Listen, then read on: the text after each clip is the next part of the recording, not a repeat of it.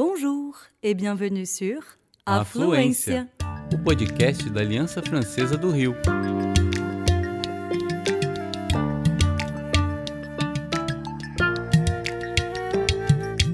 Você está ouvindo Tête à Tête. entrevistas em francês ou português.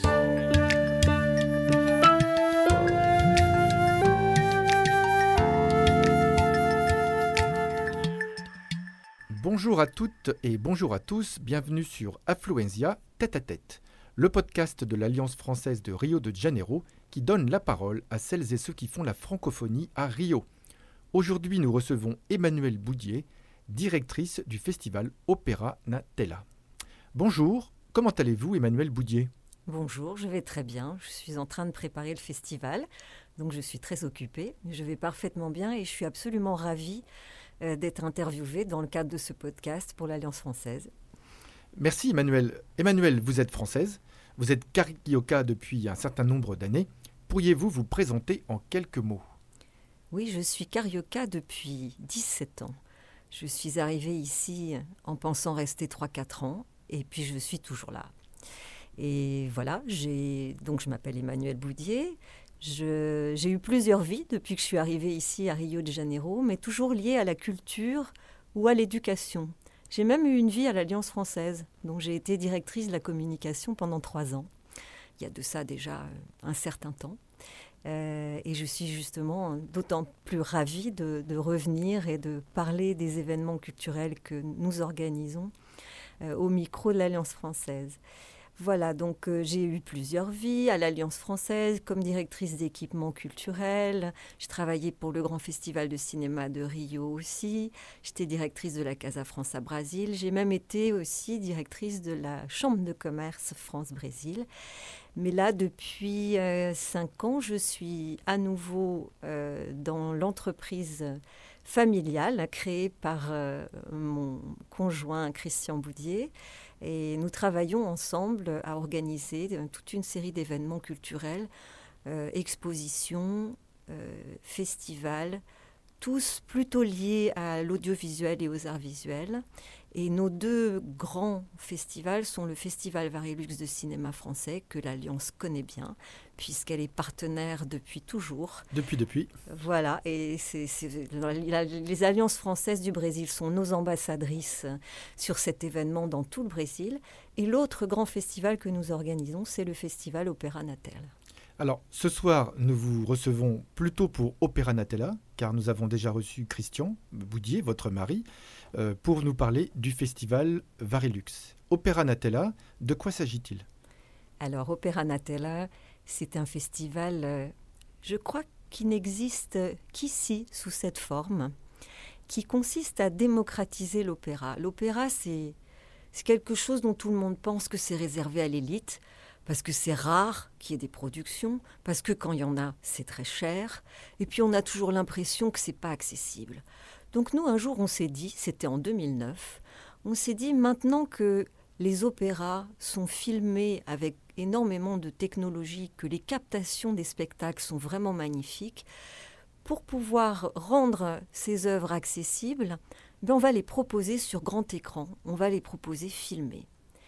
Et, ça a très bien marché parce que les gens sont beaucoup moins intimidés quand ils se retrouvent dans une, dans une salle ou même en plein air, euh, devant un grand écran. Euh, ils ont l'habitude, ils vont au cinéma. C'est beaucoup moins impressionnant que d'aller dans un théâtre, d'aller à l'opéra. On ne sait pas trop comment se comporter, on ne sait pas trop. euh, voilà, c'est intimidant. Donc en fait, on s'est dit, tiens, ça va rapprocher les gens de, de cet art. Donc on a créé un festival de films d'opéra. Donc qu'est-ce qu'on fait? On regarde quelles ont été les meilleures euh, productions de l'année en Europe. On se focalise sur l'Europe. Euh, dans, les plus grandes maisons d'opéra et dans les plus grands théâtres euh, d'opéra. Euh, Alors c'est Festival d'Aix-en-Provence, Festival de Salzbourg, Festival de Bayreuth, Opéra de Paris, Opéra de Milan, euh, voilà, tous les grands opéras. On regarde ce qui s'est fait et on sélectionne 12, entre 12 et 14 films. Donc cette année, il y en a 13. Et ces films, on les projette en plein air, au Parc Elage, qui est un endroit absolument merveilleux à Rio de Janeiro.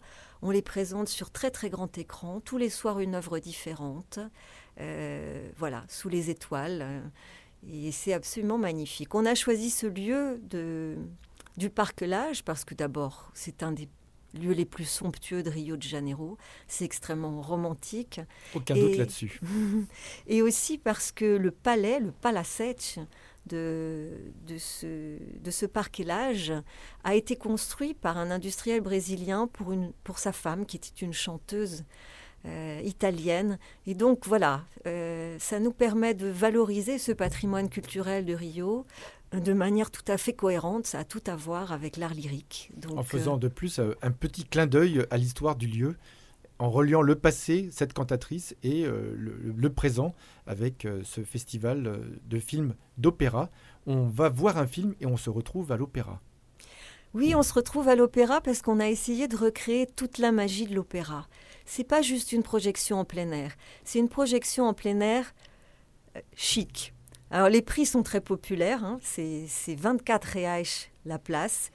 Euh, non, 28 cette année, parce qu'il y a un petit peu d'inflation quand même. Donc c'est 28 reais la place et, 14 pour euh, demi-tarif. Donc c'est vraiment pas cher, c'est moins cher que le cinéma. Finalement. Donc c'est à la fois très démocratique, mais on veut recréer la magie de l'opéra, donc on veut que ça soit chic. Donc les conditions d'écoute sont les meilleures. Euh, les conditions de visualisation sont parfaites. On a un écran géant. Les gens s'assoient dans des chaises longues euh, pour pouvoir aussi être très confortablement installés. Il y a un petit bar pour que, aux intervalles, euh, les gens puissent aller prendre leur verre de vin, leur verre de champagne, manger quelque chose. Donc on essaie vraiment de recréer le chic. Voilà, il y a un tapis rouge par terre. Tout est très joli. Tout le palacete est illuminé voilà, on essaye de vraiment d'emmener les gens à l'opéra euh, sans avoir tout le protocole qui va avec. En d'autres termes, on peut aller à l'opéra euh, en Havaianas, par exemple. Exactement, exactement. On peut même pique-niquer pendant le pendant l'entracte. Euh, voilà, donc c'est un mélange de quelque chose d'extrêmement détendu et en même temps glamour.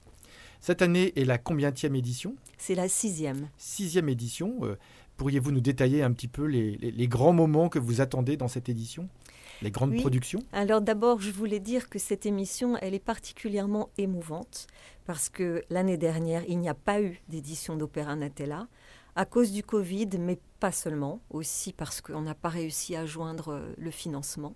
Donc on avait très peur cette année qu'elle ne se qu'elle meure complètement, qu'on réussisse pas à, avoir d'édition 2021. Ça a été très très difficile. Euh, et puis on avait peur aussi qu'il n'y ait pas de production, parce qu'en Europe, tout s'était arrêté. Euh, les théâtres, euh, on se dit, ben voilà, il ne va pas y avoir de films, il ne va pas y avoir de production. Ce ne sont des productions que de l'année C'est des productions de 2020-2021. C'est-à-dire qu'il n'y en a qu'une, je crois, qui est de juste avant l'épidémie. Euh, mais, tout le reste, c'est des productions qui ont été euh, faites pendant la pandémie. Et alors c'est ça qui est merveilleux, c'est qu'en fait, il y a quand même eu des productions. Et c'est ça qui est merveilleux en Europe et qui est merveilleux en France, c'est que les théâtres ont été aidés, les maisons d'opéra ont été aidées, et, les, productions ont quand même pu se faire. Et c'est amusant parce que ça, a boosté la créativité. Euh, y, a la plupart de ce qu'on va vous montrer a été filmé sans public. Oui, c'est ce que j'allais vous demander.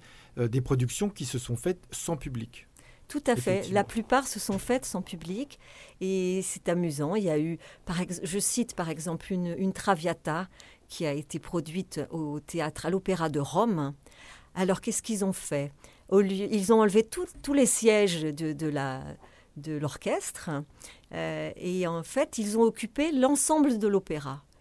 Ils ont, euh, ils ont occupé la scène, ils ont occupé les couloirs, ils ont occupé le foyer, ils ont occupé là où il y a les, normalement euh, les, sièges. Et ils ont filmé comme ça. Donc ça fait une traviata qui a littéralement euh, investi le lieu. Donc c'est très original. il y en a d'autres, il y a d'autres productions qui ont, comme, comme la production de, du Palazzo Incantato, qui est Palazzo, Palazzo Incantato en italien, de Luigi Rossi, qui est une œuvre baroque dont je vais vous parler un petit peu plus tard, plus en détail. Euh, ils ont beaucoup, beaucoup euh, utilisé la vidéo. Donc, voilà, pour compenser, les, parce qu'il y a effectivement eu moins de ressources humaines et moins de ressources financières. Donc il fallait quand même viabiliser ces spectacles, euh, les faire bien. Oui, parce qu'en Europe, un spectacle d'opéra est programmé deux ou trois ans en avance. Exactement. Il faut réunir des équipes euh, euh, qui viennent souvent du monde entier et ça se programme trois voire quatre ans en avance. Et, donc ces productions ont réussi à réinventer complètement les salles et la, la remise en scène finalement. Exactement, exactement. C'est donc c'est d'autant plus émouvant. On a même euh, une, euh, on va aussi projeter la soirée de gala, la traditionnelle soirée de gala du théâtre La Scala, euh, qui normalement a lieu le 7 septembre en, l'honneur de Saint Ambroise, le patron de la ville. Donc il y a toujours une traditionnelle soirée de gala qui est un opéra donc là, ça devait être, je crois, Lucia de la Mer Mort. Et ils ont été obligés de l'annuler, mais c'était très embêté, parce que c'est une soirée traditionnelle absolument magnifique. Donc, euh, ben, ce qu'ils ont fait, c'est qu'ils ont invité les plus grands chanteurs à venir individuellement. Ils ont ressorti des mises en scène, ils ont créé des vidéos, bref, ils ont monté de toutes pièces une soirée avec les plus grands chanteurs de la planète. C'est absolument somptueux. Mais ils ont été obligés de tout réinventer. Comme quoi, euh, l'opéra, une tradition euh, musicale très, très, très ancienne, peut se réinventer et retrouver une nouvelle jeunesse en 2021. C'est finalement une, très belle euh, leçon. Ah oui, elle peut retrouver une nouvelle. De, toute façon, l'opéra sont des thèmes tellement universels, tellement intemporels, qu'on peut les réadapter au fil, au fil du temps. une œuvre qui a 200 ans, elle est tellement. C'est des histoires d'amour, de pouvoir. Euh. C'est des histoires universelles, c'est comme les telenovelas. Hein. Les histoires qu'on retrouve dans euh, les séries Netflix et voilà, de journée. Voilà, donc on peut, et c'est ça qui est formidable, c'est qu'on peut voir Carmen 50 fois, on verra jamais le même Carmen, ça sera jamais la même interprétation à la fois musicale, mais même aussi au niveau du sens. Voilà. Euh, on va voir un don Juan aussi euh, dix fois, ça ne sera pas la même chose. On y verra tantôt un libertin, tantôt un harceleur. Euh, voilà, donc c'est toujours ça qui est intéressant à l'opéra, c'est que il n'y a, pas, a pas un répertoire gigantesque. Hein. En fait, quand on regarde bien des, des, opéras qui sont donnés régulièrement, il y en a quoi entre 50 et 60, on va dire. Mais il y a toujours de la nouveauté dans la mise en scène, dans l'interprétation. Et là, alors encore plus en 2021, puisqu'on a été obligé de réinventer des choses pour que ça se, pour que ça se produise quand même malgré les restrictions. Est-ce qu'il vous est arrivé de programmer des films d'opéra contemporains? Eh bien, non, pas jusqu'à présent. Non, pas encore. En revanche, on programme cette année, et c'est de ça dont je voulais vous reparler, on programme cette année un opéra qui n'a pas été joué depuis 380 ans. C'est un opéra qui est un chef-d'œuvre, qui a été redécouvert il y a une vingtaine d'années par un chef d'orchestre qui est allé explorer les caves du Vatican parce qu'il cherchait des partitions d'opéra baroque et il est tombé sur une œuvre qui s'appelle donc Le Palais Enchanté portugais, donc Palazzo Incantado, euh, le Palais Enchanté de Luigi Rossi, qui est un chef-d'œuvre du baroque, mais absolument un chef-d'œuvre, et qu'il a, dont il a retrouvé la partition. Et en fait, cet opéra n'avait pas été joué pendant 380 ans, parce que tout simplement, la, le mécène qui avait commandé cet opéra avait commandé un duo d'amour dans cet opéra. Et c'était le premier duo d'amour de l'histoire de l'opéra. Et il voulait que ce soit chanté par un homme et une femme. Or, à l'époque, ça ne se faisait pas du tout. Les femmes ne chantaient pas. Elles n'avaient pas le droit de monter sur scène et elles ne chantaient pas. Donc ça a défrayé la chronique. On a dit mais non, pas question. Les chanteurs eux-mêmes voulaient pas le faire. Alors le mécène a dit ben, puisque c'est comme ça, on la donne une fois, mais on la donnera pas deux. Et puis c'est fini. Et elle est restée absolument enterrée. et pour la première fois, c'est une histoire d'une. C'est absolument émouvant parce qu'en plus, c'est un chef-d'œuvre. Parce que ça aurait pu être une œuvre absolument mineure, mais c'est un chef-d'œuvre. Et donc, il a redécouvert et il l'a donné, il l'a mise en scène pour la première fois en pleine pandémie à l'Opéra de Dijon, ça s'invente pas quand même, à l'Opéra de Dijon, en pleine pandémie, sans public, pour la première fois depuis 380 ans, cette, cette œuvre a été, euh, a été présentée. Et le seul témoin de l'œuvre, c'est le film parce qu'il n'y avait pas de public. C'est le film, et donc, il pourrait y avoir des témoins euh, à Rio de Janeiro. Euh, je ne sais pas quelle sera la date de cette projection, vous l'avez peut-être en mémoire. Je ne l'ai pas en mémoire, mais notre site va, va être mis euh, dans l'air, comme on dit ici, à partir de demain. Donc vous allez pouvoir euh, découvrir toute la programmation et savoir exactement quand cette œuvre va être projetée. Donc euh, combien de films? Il y a 13 films cette année, il y a 12 soirées, c'est-à-dire qu'il y a une soirée où il y a deux films, parce que ce sont deux films plus courts. Voilà, il y a 12 soirées, 13 films, dont un ballet pour la première fois, un ballet qui est le, le Bossu de Notre-Dame, enfin Notre-Dame de Paris, hein, d'après Victor Hugo, qui est un ballet de, de Roland Petit et Maurice Jarre qui a composé la musique. C'est absolument merveilleux. Ballet à l'Opéra de Paris, très très beau. Voilà. Rendez-vous au public Carioca euh, pour visiter l'Opéra de Paris tout en restant à Rio, sans décalage horaire. C'est quand même euh, un luxe incroyable. Emmanuel Boudier, donc on l'a dit, vous êtes à Rio depuis 17 ans. Euh, vous parlez portugais très très très très très bien. Qu'est-ce que représente pour vous la langue portugaise et comment l'avez-vous apprise? Alors la langue portugaise, c'est devenu une seconde langue maternelle. Je, me sens à l'aise euh, au point de ne même pas penser que je parle portugais quand je parle portugais. C'est vraiment devenu euh, une, deuxième langue euh, qui m'est très proche. Et comment je l'ai apprise? Eh bien, Quand je suis arrivée, je ne parlais pas du tout. Et j'ai pas pris de cours. J'ai travaillé tout de suite pour le Festival du film de Rio et je me suis lancée et il a bien fallu que ça sorte. Et c'est comme ça que j'ai appris. Donc j'ai appris en travaillant, j'ai appris avec des Brésiliens, j'ai appris dans la rue, j'ai appris euh, vraiment sur le terrain. Et c'est tout de suite, c'est venu assez vite. Hein. Euh, j'étais un peu, un peu gênée par l'espagnol au début, parce que j'ai passé trois ans au Mexique, je parlais bien espagnol. L'espagnol m'a d'abord aidé, puis ensuite gêné, et ensuite, ben, j'ai réussi à passer sur deux canaux différents. Euh, l'espagnol est resté sur son canal et puis euh, le portugais a pris, a, pris son, a pris sa place. Et j'ai mis un peu plus de temps à l'écrire. Maintenant, je l'écris bien aussi, mais j'ai mis un peu plus de temps quand même euh, à, avoir un style en l'écrivant. Mais là, maintenant, je, voilà, c'est une langue. et c'est très amusant parce que c'est une langue dans laquelle je pense que ça fait ça à, beaucoup de gens qui sont là depuis longtemps. Il y a des fois des, situations, euh, des expressions. Pour moi, ça vient d'abord en portugais. Voilà. Et parce que, parce que ça correspond à un certain vécu. Parce que vous êtes à Rio, vous vivez à Rio, et donc euh, évidemment, vous pensez en portugais directement dès que vous vous adressez euh, au carioca, j'imagine. Tout à fait. Et puis on a aussi des petits clins d'œil. Mes enfants euh, ont, appris très tôt le, portugais puisque mon fils aîné est venu au Brésil, il avait 7 ans, ma fille avait 3 ans, et puis le, le plus jeune est né ici, donc il est carioca.